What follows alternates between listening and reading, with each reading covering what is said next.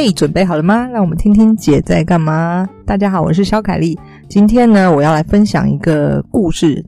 我觉得在台湾呢，其实是比较单纯的环境，没有所谓什么太多遇到诈骗啊等等之类的事情。那我今天要分享的，其实也是有关于旅行。可是这个人呢，他是旅行到我们台湾来发生的一个诈骗案件。那今天呢，来陪我聊聊这个话题呢，是我一个台湾朋友，但是他。之前都在大陆工作，我们欢迎小丁。Hello，Hello，大家好，我是小丁。嗯，小丁应该在大陆，想必也听过一些诈骗事件。但我今天要跟你分享的故事，也是一个很离奇的。以前我们，诶，你想笑就可以笑，没关系。你麦克风要拿近一点，对对对对对对，不能够太远离麦克风。对，OK，好。那小丁第一次录音，所以不太熟悉。总之，我想要跟你讲这个故事，也想分享给大家。其实每一个人的名称都可以假冒。对，哦、那这个故事呢，是在我旅馆发生的。以前我们曾经看过什么跨国洗钱集团，你应该也听过吧？对，还有跨国诈骗。跨国一大堆，就是什么开公司的，对，对，然后这些都是我们在新闻上或者是报纸上都看过。可是呢，它就真真实实的发生在我周遭，不是发生在我身上啦。可能我太穷了，都是听别人说的哦。不是，他是骗别人，但是我见证了这一切。好，那时候呢，这个人。他是一个来台湾旅行的人，他住到我们旅馆来。他是一个澳洲人，但是长得不是我们想象中的白人那样，但就是老外。然后呢，因为你知道我们旅馆就其实跟客人互动还蛮多，都会聊说你从哪里来啊，你来台湾做什么啊，等等等等。然后这个人呢，这他是一个男生，大概四五十岁的外国男生。嗯长得不是白人那个样子，但是我们知道在外国其实种族很多嘛，就觉得这不是什么，反正澳洲来就是澳洲来了，管他的嘞. 我就是纯粹开话题这样子。好，然后他就告诉我说，来我们旅馆之前，他其实是住在一家五星级饭店。然后呢，他说这五星级饭店太无聊了。因为你知道我们 hostel 青年旅馆其实比较有趣嘛，常常有人可以聊天啊，或者像我这样子就会关心他，他就说是他觉得很无聊，然后他就换来这里。然后他其实是来做生意的，做生意，嗯，Okay. 他来做生意的。他就说他来台湾办一些事情，要开一个户，银行账户。然后呢，他就我们聊聊聊聊，他就会开始跟我介绍他是什么样的人啊。他就说，哦、呃，他一开始在澳洲，他是开一个加油站旁边的一个洗车的。嗯对，做生意从那个起家，赚了一些钱，然后他有儿子啊、女儿啊，都小小，大概三四岁、两三岁这样。那他会在我面前讲一个他是什么样背景的人，这个很正常，因为每一个旅行的背包客，其实你遇到人的时候聊天，大概都会提起你是一个什么样的人。那他同样也是这样子。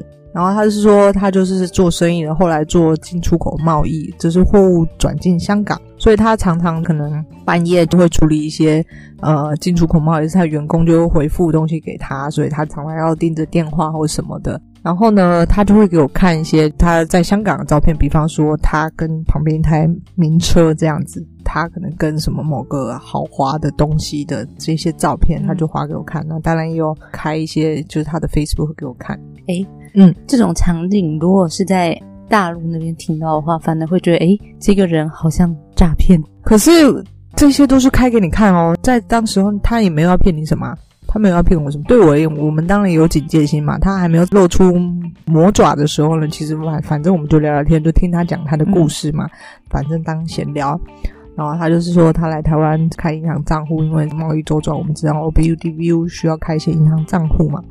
他来我们那里大概住了，我觉得应该有将近两个礼拜，也很正常，因为真的常常看他在看手机啊，然后可能我们每天去旅馆工作的时候，他就会打招呼，稍微描述一下他的工作状况。OK，然后呢，我们也出去过，我们一起去 bar 喝了一些酒，那他甚至。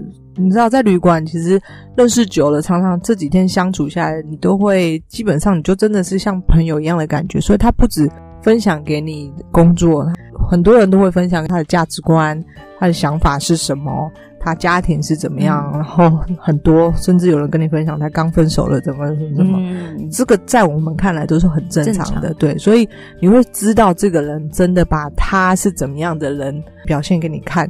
这两个礼拜里面，他也偶尔也会告诉你说，哦，喝红酒呢，可能要用一个比较就是红酒专用杯子，那个声音当、嗯、听起来是怎么样子？对，这些他都懂，生活有品质就对了。然后呢，有一次他就回来告诉我说，他刚从台湾银行回来，然后台湾银行要申请那个开账户的时候呢，碰到一些阻碍，因为他不会中文嘛，那、嗯、他就希望我去帮他翻译一下。我就说翻译 OK 啊，我就把你讲什么就告诉银行的人听，我就去。那真的就是他要讲什么的，我就帮他翻译给银行听。然后呃，我也跟银行说，哦，这个人就是住我们那里，就住两个礼拜了。那他是一个什么样的人？什么样的人？嗯、当时候对谈的是台湾银行的一个经理，是你知道从他身上呢，你就会发现哇，这个人怎么可以搞到分行的经理都来见他，要处理他的事情？就有时候我就觉得，是不是那个？嗯，有点大小眼。我去怎么要开户见不到经理，他去他就会私底下告诉，因为我们对话是英文嘛，然后他就会说，就是你要说你要做什么什么，就是要那个气势要在这样子，因为跟我们很好，就是跟我已经算像朋友一样，所以他会分享这些事情。然后我也去银行帮他翻译啊，然后告诉银行的人，就是哦，他是一个怎么样怎么样人，对。然后后来呢，最后最后真的开户开成功了，但你知道网络银行需要一些手续嘛？更新账号、登录啊，变更密码啊，因为所有这些网银都是中文操作，他看不懂中文，想必的第一步操作都是要由我来协助他。我会告诉他说：“哦，你的账号打在这里，然后密码打在这里，这个按钮代表的是什么意思？”我那时候就一步一步告诉他，这样很正常嘛。他也没有骗，就不会骗我，我没有任何钱给他骗，我也很穷，要骗他可能也知道要骗人，也骗不了钱，这样。好，那整个开户结束，就其实是他其中一个来台湾本来要做的事情嘛。然后呢，后来他就离开台湾了嘛。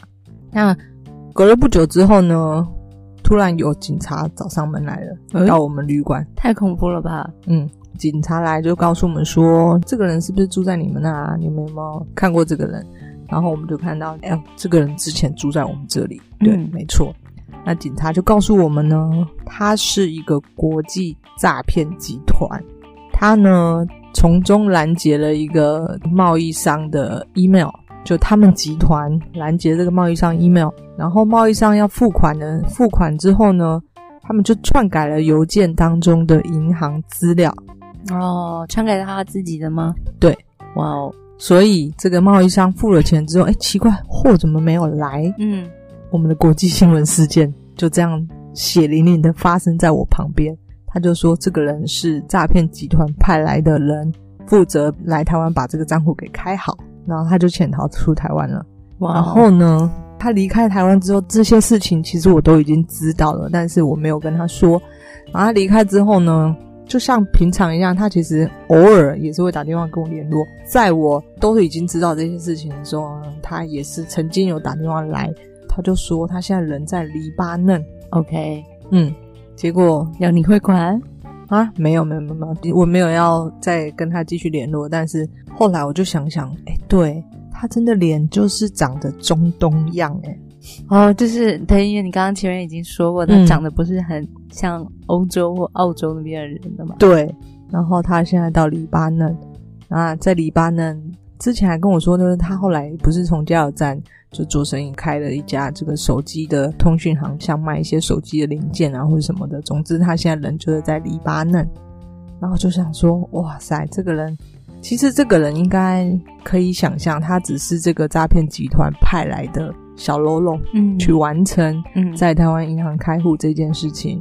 为什么银行其实本来就是要特别谨慎？现在我们外国人在台湾开户其实非常谨慎，因为这些账户真的都会作为诈骗集团的洗钱账户，我们叫 laundry money 嘛。对，那这个就是我想要跟大家分享的一个诈骗案件。我觉得我碰到的诈骗案件还很多啊，但是我自己其实都不是骗在我身上。嗯。你觉得呢？还要想要提醒大家在旅游的时候注意什么？旅游的案件反而比较少啊，但我今天才跟一个朋友在聊，说他们也是在做生意的时候，呃，也是在做一个跨境电商，把钱支付给一个第三方代办的公司，支付完了以后，隔一天说公司有五百号人的公司，一天就没了，这什么意思？顿时间就消失，找不到这个人，然后呃，他们汇过去的钱就完全不见了，然后就是那些户头什么的，可能我不知道，我没有问，但是就还蛮夸张的。然后还有在大陆那边超级多那种诈骗案件，他是说比较常，是跟我们说假车祸这种，这种我们都知道。你 还有没有别的？那个假车祸那个叫做什么？嗯、呃，碰瓷是吧？就是、哦、对对对，碰瓷还没撞到，人就倒在地板哀嚎，对吧？对对，碰瓷。哦，没有没有，这个是特别小小众的。大陆那边，就我还记得我刚开始去大陆的第二个月，然后突然有一天上班上到一半。就有个冒称公安的人打电话给我，嗯，首先他打来，他就先表明他的身份是公安，嗯，然后刚好那个我上班的地方有个录音室，就跟我们现在录音一样，嗯，我就进了那个录音室，特别安静，他就开始跟我说，就是呃他是哪里哪里的公安，然后之后用那种特别严厉的那个呃话语就问我我的姓名，然后就问我我知不知道我现在已经是内地通缉的那个什么诈骗诈骗嫌疑犯，嗯嗯，我就很懵。他就跟我说，因为我的那个证件被拿去苏州的某一个那个什么呃老板，那个老板也是一个诈骗嗯骗子，然后他把我的证件拿去抵。呃，当做他的身份去使用，然后后面我就整个懵了。我在想，我才刚去大陆两个月就毁了。对，然后呃，比较逗的是，就是当下就是我就特别冷静，然后他就跟我说，就是你知不知道你犯的罪是多大的罪？然后我还很冷静的听了一下他的那个。那究竟这个人到底是真的还是假的？当然是假的。哦、嗯、啊，奇怪，他怎么会找到你啊？他怎么有台湾人知道你在那里？呃、不知道，就是。而且他呃特别恐怖，就是他这当中啊，我还我觉得我可能更像真的挺像骗子，我就很冷静的听他，就是有没有其他的声响，然后他的背后还都会有那种，就是可能公安厅啊、警察、警察。你说他是打电话给你？对，他是打电话给我，然后之后、嗯、背后就会有那种呃，他们不是会有挂在那个腰上的那种。对讲机吗？嗯嗯嗯，然后还会有这种声音，音效，自备音效。对，还会有自备音效。然后有些时候还会听得到后面有那种，嗯，你如果去过那个什么警察局，就会听到的一些声音。嗯嗯。然后我就觉得惨了惨了惨了，这件事就是莫名其妙的，就是我就变成了那个回不了家的人。然后他就开始跟我讲说，要我去，首先先恫吓了我一番，然后让我特别惊吓。嗯然后再来，他就跟我说，觉得这样的案件就是是多么多么的严重，然后甚至还会呃，在整个过程里面用那种超级严肃的方式跟我讲话，然后我就被他吓歪了。然后到后面，就是他还跟我讲说，你不能去跟你身边的任何人讲，因为这是属于特别重的罪行。然后但是他相信了。我当下其实是真的吓到害怕，对，但是我很冷静。嗯，然后我还反问他说：“哎，警察先生，就是因为他后面要求我去做汇款，嗯，然后我就跟他说，可是。”呃，他先说他动了我的账户，嗯，然后但是他要求我先去做汇款，那把这个款就是汇完以后，然后之后可能就是他们在进行其他的后续处理什么的，然后最后我就问他说，哎，不过警察先生，因为我就一个账号，你现在帮我冻结了，嗯，嗯，呃，我这里就没有钱了，而且你已经冻结了，我没有任何的钱可以汇给你，然后他当下就立刻生气，还拍桌，然后大叫我的名字，问我知不知道我现在犯了什么罪，然后我就说，嗯。诈骗，然后他就，然后之后我还跟他说：“警察先生，就是我一个人来到大陆，然后你现在不让我告诉任何人，然后还把我的钱冻结，我就完全没有办法在这边生存了。然后你还不让我告诉任何人，我也没有办法打电话，我都没有钱可以给你。然后他就很尴尬、很为难的，还帮我想了一个法子，最后还是叫我去转账。然后在那通电话完了，就是长达一个小时的过程，他还会通过一些心理的那种。”呃，就例如说，他会说：“哎，你的那个照片是不是身穿什么颜色的衣服？”其实他会说一个模糊的象征，但是因为你当下你是相信的，所以你就会自己把你自己的特征可能简单的说出来，就跟那个算命有点像。嗯嗯嗯。然后最后后面我就特别绝望的出门了。然后出门了以后，就是。呃，全公司的人还是像平常那样的在工作。然后我的朋友他就看着我脸色一脸惨白，就问我说：“我怎么了？”嗯、然后我的整个就想说怎么办？对方说不能说。然后我就跟我朋友说：“ 嗯，我觉得我在大陆可能待不下去了，可是我也不知道我要去哪。”然后我朋友就立刻说什么：“你在说什么？”我说：“嗯，就是我好像变成了。”诈骗嫌疑犯了 啊！我的同事是个女生，嗯、然后她就立刻警觉说：“丁丁，你跟我讲讲一下什么情况？”然后我就说我不能说，她说你赶快说，然后我就大概跟她讲一下我刚接到电话的那个状况，然后之后那个女生就说：“丁丁，你知道这是诈骗吗？”我说我不知道，然后她就说，因为她以前是做过女警官的，嗯嗯嗯，然后所以她就立刻就是发现这件事情不对。然后后面我就哦知道了，但是后面就是其实那个骗子还有打电话来，然后就说什么，哎他是警察，刚刚的警察要我去做汇款动作，然后之后在整个沟通的过程里面，莫名其妙我的电话还就是断了，然后发现哎我的电话因为在大陆那时候我是充值的，嗯嗯，然后发现我的电话竟然没钱了，然后那个人竟然还打了钱进来我的电话里，继续再打给我，他为了想要跟你联系，对，然后最好笑的是，哎中间过程就是我的电话断了。结果还真的有其他的公安打电话进来说：“嘿，就是你刚刚是不是有人打电话叫你去转账？”嗯、我说：“对。”然后我就想说：“天啊，怎么回事？”他说：“他们这边是公安。”我说：“可是刚刚有另外一个公安也打给我。”他说：“那个是诈骗，叫我千万不要信。”然后之后后面我就特别懵。然后之后他们就说：“呃，反正只要是公检法，就是公安、嗯，检察局、法官这种。”打电话给你的绝大部分在大陆都是诈骗哦，oh, okay. 然后他们可能会通过很多的名义啊，嗯、跟你讲什么什么什么，那个都是诈骗，就是千万不要信。嗯、尤其公检法这样的人打电话给你，是完全不会跟你涉及到任何金钱上的交易。OK，很重要。所以说，对、嗯、这件事就很重要。然后我还特别谨慎的反问他说：“哎，可是那个电话刚打来的时候，嗯、我还反查，的确是公安的电话。嗯，然后才知道哦，那些诈骗还会去做那一个覆盖电话的那个动作，就是其实他打给我号码根本不是，但是我显示。”出来的是那一个真的，他们查起来就是公安机构的电话，然后所以这件事情就让我特别的震惊。天呐，诈骗集团的手段好高招哦！对，而且就是这件事情，它是发生在我刚去两个月，就是因为我你什么都不知道，就很容易受骗。嗯嗯，反正后期就是也也有通过一些那个什么事情，大概就是。诶，也有去过那个什么，也有听过一些警察在说，就像这种公检法的，有一些人可能都被诈骗到，例如说七十几万、八十几万，就是因为当下太害怕。然后还有那种老 老师，嗯，过去做老师，然后结果退休，退休了以后，就是因为收到公检法这种诈骗，然后一汇出去就是可能三百多万人民币。哇塞！然后他有这么多钱可以汇哦？对，就是可能是他余生的积蓄，哦、我就觉得特别恐怖，哦、但是。